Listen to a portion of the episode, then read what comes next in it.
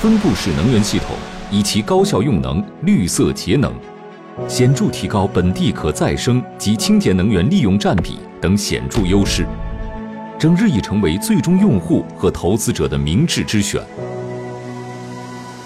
西门子分布式能源系统解决方案，聚焦各类工商业楼宇及园区等领域，因地制宜提供分布式光伏、冷热电三联供、储能、微网控制及能源管理等系统性解决方案，从而帮助最终用户享用高效可靠、经济环保的综合能源服务。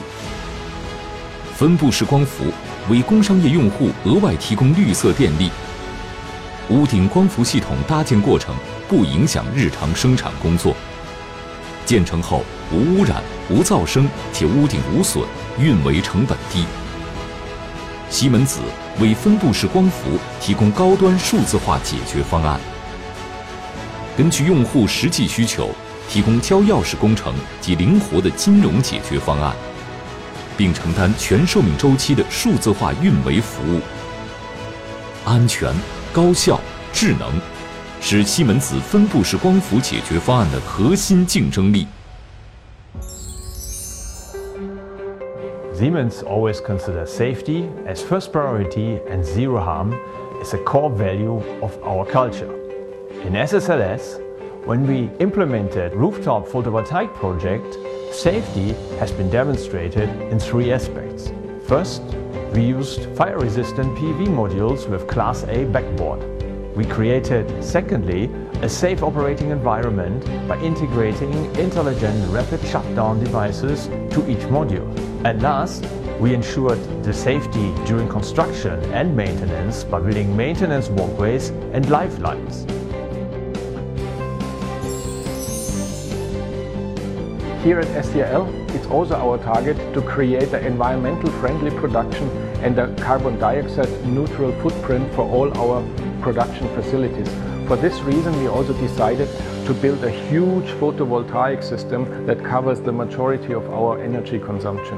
We insisted on very high reliability, very high efficiency, and also a perfect project implementation, especially keeping all EHS standards during implementation and operation of that. And now also running the system for a while, I must say we are really happy for the solution we selected.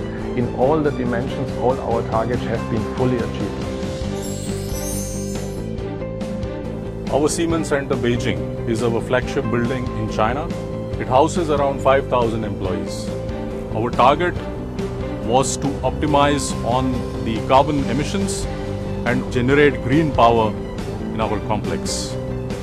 We implemented the photovoltaic solution across 3,000 square meters on the rooftops, also by utilizing the DSOP. It's a fully digitalized, cloud-based platform enables us to optimize operations and maintenance and to achieve return on invest based on real-time data. 西门子数字化光伏解决方案，响应中国碳减排的号召，支持客户业务的可持续发展，为客户的能源数字化转型打造能源绿色新名片。西门子博大精深，同心致远。